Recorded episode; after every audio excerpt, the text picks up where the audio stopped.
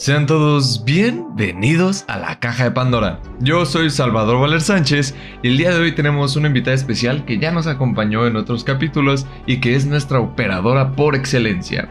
Por favor. Carla Delgado de Doya, hola, ¿cómo están? Ay, ay, ay, qué bonita voz, qué bonita voz, qué bonita persona. Muy grato tenerte aquí con nosotros. Muchas gracias. Hasta se me salen los gallitos, me de emoción. Ay. Bueno, pues el día de hoy Carla y yo vamos a grabar un capítulo especial debido a que es el primer capítulo previo a la... No, no, no, no, no, Ah. previo a la segunda temporada. No hay que quitarle el mérito a nuestros compañeros. Ok. Que básicamente nos, yo, eh, Carla puede que haga apariciones especiales todavía, pero pues yo voy a, a tomarme un descanso del micrófono. Voy a pasar a ser aquel que le dice a todos qué hacer, a ser el, el del dedito nada más. Yes. Eh, pero espero que disfruten mucho de la locución de mis compañeros que ya conocen, que son JP, Juan Pablo y mi compañera Susi. Se integran nuevos. Hay nueva gente en, miembros, en el esquema, claro que sí. Y ya los pues van a conocer. los conocerán la siguiente semanita. y pues seguiremos hablando de lo que nos cunde. El día de hoy hablaremos de Nada Una más serie. y nada menos que. Stranger, Stranger Things. Things. Una serie que ha marcado eh, la modernidad, yo creo es de las series contemporáneas más importantes, de las series que yo di- creo que puso a la- las originales de Netflix como en, en este primer plano de Ajá. observarse. Sí. Mm, dime tú que la viste desde el principio porque pues... eh, yo la vi desde. yo Yo, no. la empecé, claro, desde el 2015, me parece que fue cuando salió la primera temporada. Y la verdad, desde el primer capítulo a mí me cautivó. Bueno, a la Carla de 15 años le encantó el primer capítulo y la verdad es que disfruté mucho eh, la, la primera temporada. Pero debo decir que estas últimas dos que salieron, eh, pues la verdad creo que sí son las mejores. Personalmente siento que ahora sí le metieron muchísima producción. Ahora sí se notó que le metieron muchísima más, este, eh, ¿cómo se dice? El dinero. ah, ¿El presupuesto? muchísimo más presupuesto, claro que sí. Sobre todo en, en efectos especiales, porque la verdad es que se puede notar, se alcanza a notar en, en las primeras temporadas. Que, que la verdad es que siento que sí son diferentes, sí se alcanza a notar la diferencia en cuanto a los efectos especiales, sobre todo mencionando que en estas últimas dos temporadas hay muchísimo más efecto especial y muchísima más ficción que en las primeras dos temporadas. Definitivamente siento que es una serie que se va poniendo más buena eh, conforme avanza. Entonces, recomendadísima. Por cierto, este episodio, se nos olvidó mencionar, este episodio contiene spoilers por si no has visto la última temporada de Stranger Things. O alguna de las temporadas, ¿eh? La que sea, si no la has visto, hay spoilers. Pero para aquellos que a lo mejor no han disfrutado de la serie, no la han visto, simplemente no les ha llamado la atención, tenemos que dar, como siempre, un poco de contexto. Stranger Things es una serie ubicada en los 80s en Estados Unidos, más específicamente en Indiana, en un pueblo ficticio de nombre Hawkins, donde vemos la historia, al menos al inicio, de un niño eh, de 12 años, si no me equivoco, Así llamado Will Byers, el cual se enfrenta a una criatura de otro mundo. Esto no es spoiler tan grave porque es, insisto, primer capítulo y ya les avisamos que va a haber spoilers más fuertes que este. Se enfrenta a una criatura que los niños denominan a lo largo de toda la serie como el Demogorgon, debido a que son fans de este juego de mesa conocido como Dungeons and Dragons. Así es. Y yo creo que algo que puedes analizar, al menos en la primera temporada y en la última, es que verdaderamente la serie yo siempre la he visto como si en la vida real ellos estuvieran jugando su juego de Dungeons and Dragons, haciendo sus movimientos, con- creando su propia historia. Sí, no, desde el inicio, fíjate que no sé si notaste, desde el inicio cuando esta chica, Eleven, bueno, la niña, perdón, eh, les está explicando, les está explicando qué es lo que está pasando, dónde está Will, porque Will desaparece para todo esto. Este, no sé si llegaste a notar que este, Eleven agarra el tablero de Dungeons and Dragons, lo agarra y lo voltea así literalmente boca abajo, vaya, este, para decirles que está en otra dimensión, o sea, en la dimensión, eh, ¿cómo se dice? Al revés. La otra dimensión. La otra ajá. dimensión. Sí. El otro lado creo que es El la otro lado traducción creo que, en ajá, español. Este, pero sí, tienes toda la razón. Siempre se hace esta analogía como si fuera el juego, tan es así que al los principio. personajes tienen ajá, los nombres. Ajá. los nombres o el Will en el primer capítulo dice The Demogorgon got me. Ajá, O sea, me- me el, Demogorgon me atrapó. Y al final de la primera temporada voltea a ver a Mike y le dice El Demogorgon me atrapó. me atrapó. Ajá. Entonces. Eso estuvo bien, ¿no? ajá, Me eso es, un buen detalle. Te da como eh, indicio, pues, de, de lo que va a pasar antes de que pase, ¿no? Así es, y durante toda la temporada este personaje Will, por ejemplo, es el vidente, por lo que le pasó con en la primera temporada obtiene como estos poderes que lo conectan con, Ajá, con, con con la la colmena de, de- del Demogorgon. De, los Demogorgons los- y, de- ajá. y del personaje, bueno. que, que yo me quedé con esa duda. O sea, no sé si es el, el Upside Down es una colmena en sí, o sea, el- es como un mundo sí. colmena, Ajá. o si verdaderamente este nuevo personaje que Vecna. que, Vecna, que aparece en, en la última temporada se vuelve parte de este mundo y él con sus poderes mentales crea la colmena. Ándale. Yo no supe no qué interpretación pensado. era, si era que él ah, es como la abeja reina, pues como el Ajá. que él forzó, o sea, como que dominó a todos con su cabeza porque es el que haya visto la serie, otro spoiler, eh, es, es uno, o sea, es el ser psíquico eh, primario, o sea, es el primer con... En él se basa Eleven, Sí. o sea, quisieron replicarlo a él. Ajá. Entonces, yo no dudé cuando vi la temporada de decir, entonces, en, en la serie te quieren despistar como Vecna es el soldado número uno del desollamentes. Ajá. Yo no creo que sea el soldado número uno del desollamentes, sino que él ha estado controlando tanto a los Demogorgons como a la colmena como al desollamentes para controlar ambas partes del mundo. O sea, ya controla el Upside Down y ha estado tratando de llegar al mundo real.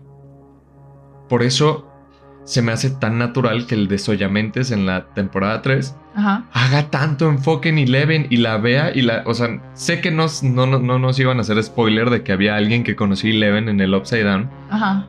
pero el desollamente es solo ve a Eleven cerrar el portal, no sabe cómo, y ahora resulta que sabe que es el enemigo número uno. A mí más bien me parece como si, si como mente colmena, Vecna en la tercera temporada hubiera recordado quién es Eleven y su derrota ante ella y por eso el énfasis de mandar a esta criatura Yo siento a que. vencerla. ¿No crees que Vegnas es el que crea estos monstruos para que vayan por ella? No creo que Porque los ¿por qué van por ella? Es que no O sea, creo que los hay cree. más- siento que hay más niños que salieron del laboratorio y que tienen los mismos poderes. Sí, hay más niños que salieron del laboratorio con po- poderes distintos, o sea, mentales pero diferentes.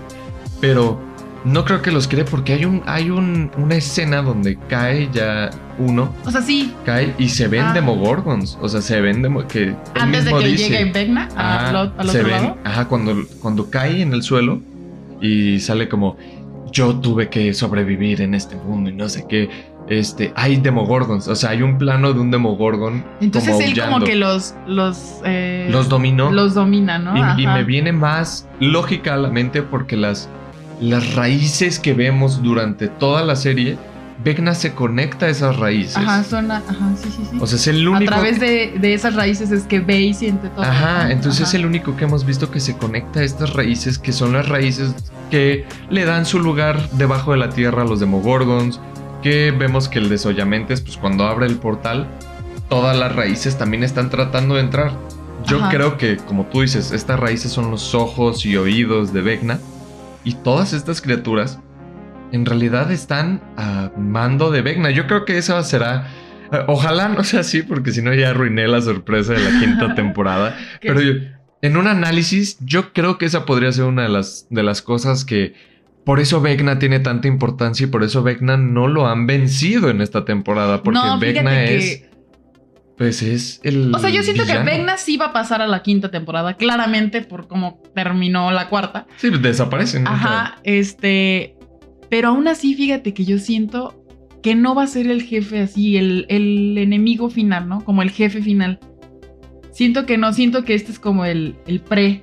Porque, ¿sabes qué? Por ahí en internet algo- algún día eh, leí que en Dungeons and Dragons, que ya sabemos, como ya dijimos, eh, la historia está básicamente basada en este juego. En Dungeons and Dragons hay un, hay un dragón eh, que es el, el- el último eh, Jefe. ajá. Y por ahí en alguna escena de. o en algún cameo, no sé. eh, de, de la serie aparece como la, como la silueta como de un dragón o no me acuerdo cómo era. Pero yo, yo por eso siento que Vecna no termina siendo como el, el más cabrón, ¿no? Mira, puede ser que no. Pero qué tan loco sería que Vecna esté herido en la quinta temporada y utiliza... ¿Vecna herido?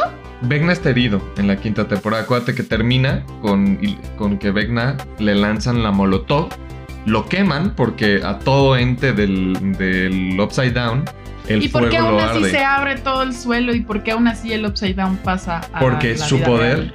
ya, Sí, había, ya, había, ya se había activado. O sea, lo que él hizo ya, estaba en ya había proceso. pasado. Ajá.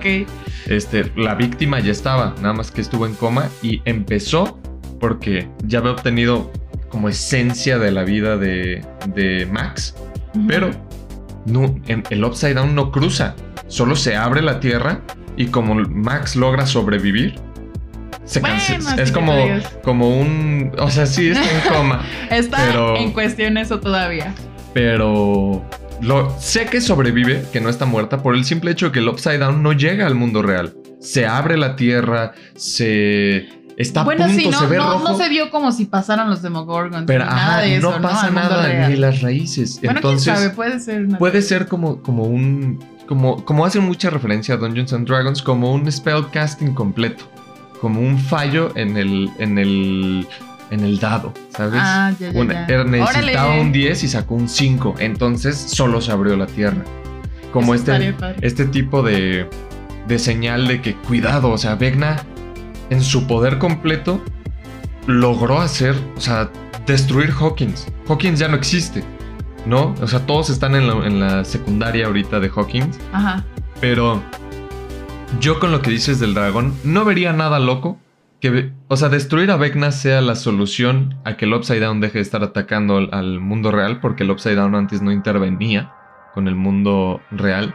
Ajá. Pero yo no vería loco que no peleen contra Vecna, sino que Vecna comande este dragón.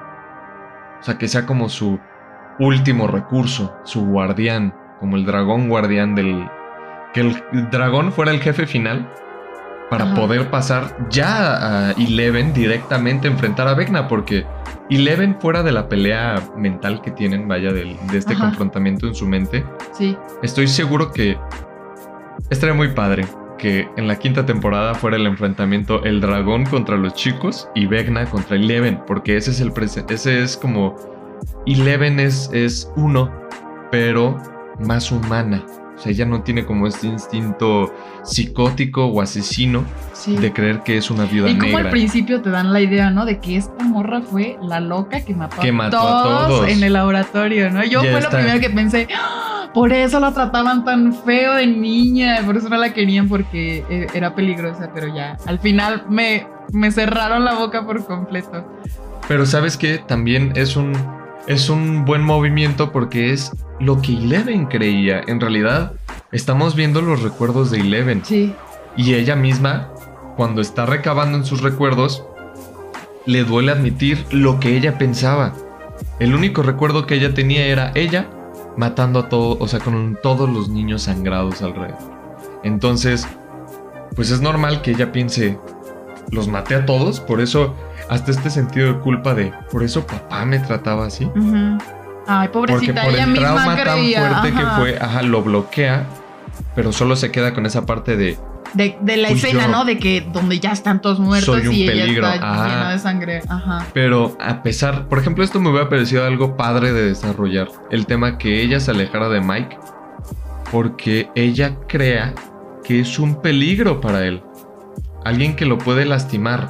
Que hubieran tenido una discusión. Ay, ¿y por qué ese güey no le podía ni decir te amo, eh? También, ¿no? O sea, sí. la morra se fue porque tenía que salvar al mundo, pero ese tipo, o sea, se quedó en su...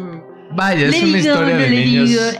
Es una historia de niños de 15 Debo años. preguntarte, ¿cuál es el peor personaje que, que existe para ti en A Stranger mí, Things? el que nunca me cae bien, creo que solo rescato tantito su participación en la quinta temporada, es Lucas.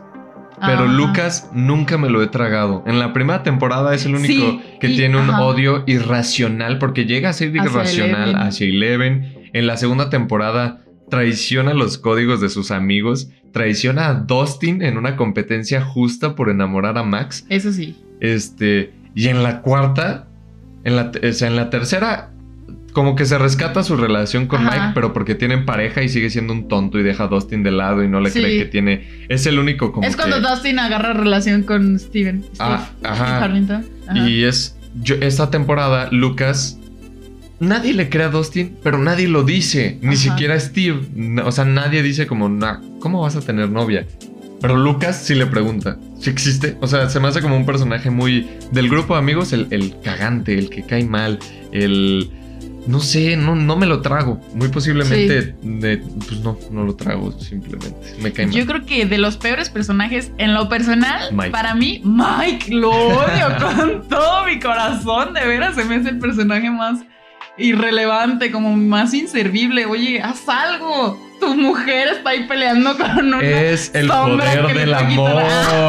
es lo que tú no entiendes. No, no, no, es de verdad el personaje más inservible de toda la serie. No me gusta.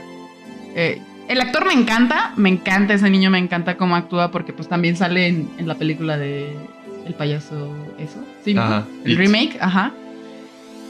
Pero Sí, el cierto. personaje como tal, híjole, no, no, no, o sea, de veras se me hace tontísimo. Ay, no, no ayuda en nada, nomás está ahí para, pues por nomás, ¿no? Como que, pues ya lo pusimos en la primera Pues es que temporada, no. tiene que seguir aquí porque es el novio de la protagonista. Eh, No, es que entiende su ya, personaje. ¿Qué puede hacer?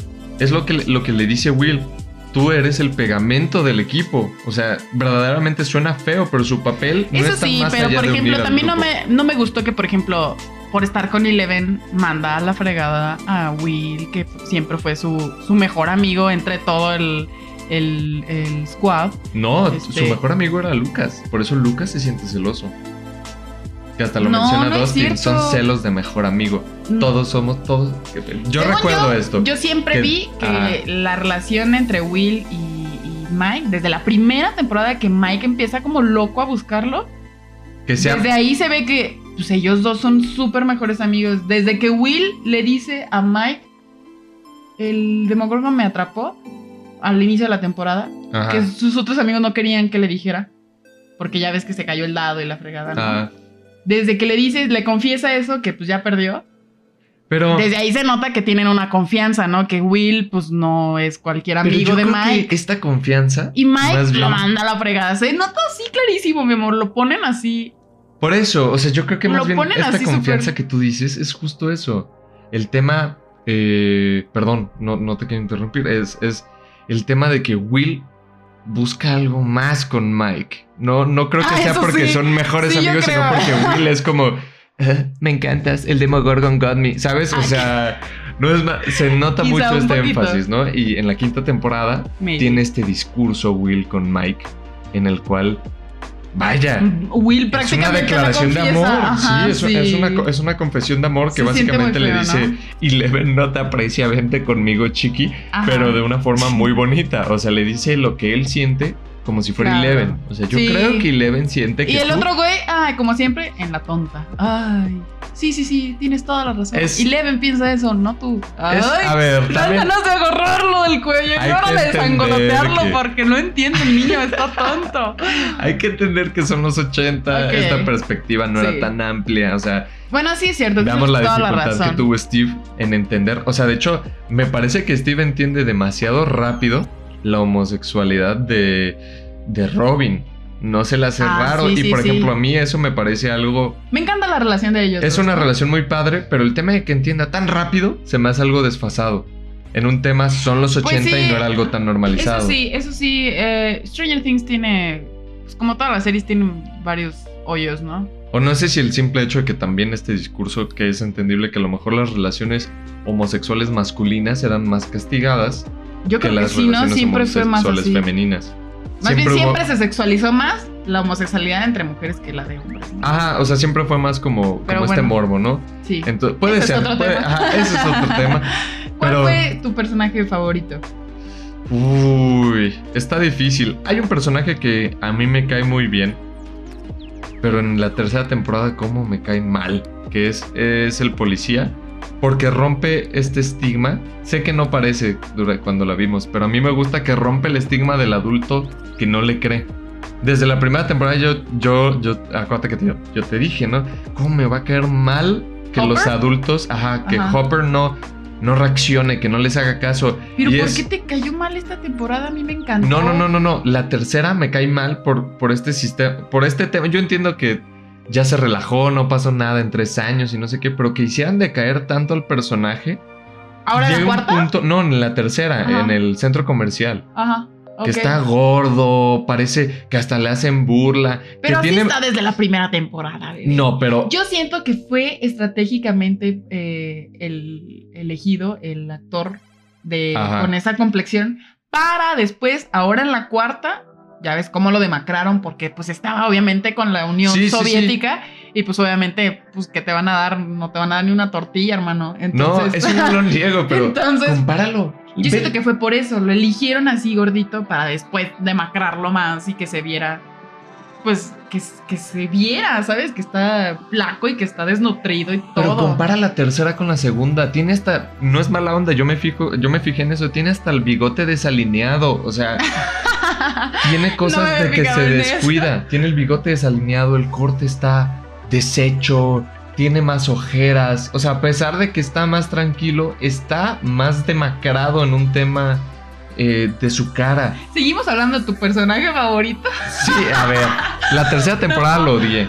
Y eh, hubo momentos en los que en la tercera temporada yo dije, Dios mío, por favor que no lo hagan parecer como un tonto. Ajá, Y hay una parte en específico que es cuando capturan al ruso de lentes, ajá. que yo dije, que lo deja ir.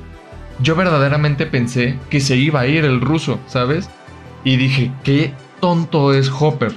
O sea, qué tonto es. Y me gusta que bromearan, eh, hicieran como esta broma eh, de guion en el tema de que Hopper al final tiene la razón. Y yo dije, qué padre. O sea, ahí en la tercera re- temporada recuperé mi gusto por este personaje. Porque dije, sigue siendo un chingón. O sea, sigue En siendo alguien muy bueno. un chingón. en la primera, la segunda y la cuarta es todo el tiempo un chingón. Sí, nada más que en la primera todavía está como, ay, aquí no pasa nada. Ajá, pero ya que pasa, como de hueva, ¿no? Porque Ah. es un pueblo. pero ya que pasa, es un chingón y no tiene miedo y se avienta a los golpes. Entonces, Steve Harrington se avienta a los golpes por Nancy. No Ajá. lo voy a negar, es un personaje que se ve que Y hace que las hasta la por cuarta amor. temporada siga así todavía enganchado con ella. Con Pobrecito, me da como mucha cosa. Entonces- Parece un papá soltero buscando pareja en la cuarta temporada. Así es. Pero, por ejemplo, me gusta mucho el personaje de Steve, pero hace todo por las relaciones, ¿sabes? Lo hace, no lo hace por salvar el mundo y Hopper. Eso sí. Solo en la cuarta y tercera temporada se nota que quiere algo con Joyce, pero de ahí en fuera todo fue por su labor como sheriff. En la primera temporada se aventó un tiro contra el gobierno, que ni siquiera él sabía que era el gobierno, Ajá. desde su papel de sheriff. Cuando se demuestra que sus otros dos compañeros eran unos incompetentes Sí. y jamás hubieran hecho lo mismo. Digo, la incompetencia de sus compañeros en la cuarta temporada es lo que está generando el caos en Hawkins. Pero bueno, eso yo creo que tocará que lo platiquen más adelante quizá mis compañeros en su propio análisis de la cuarta temporada de Stranger Things. Esto fue solo un, un tentempié. Una a- probadita. Una probadita Una a lo que ellos nos pueden platicar en ya la segunda temporada de La Caja de Pandora. Yo soy Salvador Valer Sánchez Y yo, Carla Delgado. y ¿lista? 3, Dos. 2, 1. La, La caja, caja de Pandora se, se cierra. cierra. Espero que hayan disfrutado de este capítulo. Yo me despido oficialmente del micrófono, pero nos seguiremos viendo en la edición y las imágenes de la caja de Pandora. Fue un gusto acompañarlos a lo largo de esta primera temporada y estas recomendaciones. Nos despedimos. Bye bye. Chao, chao.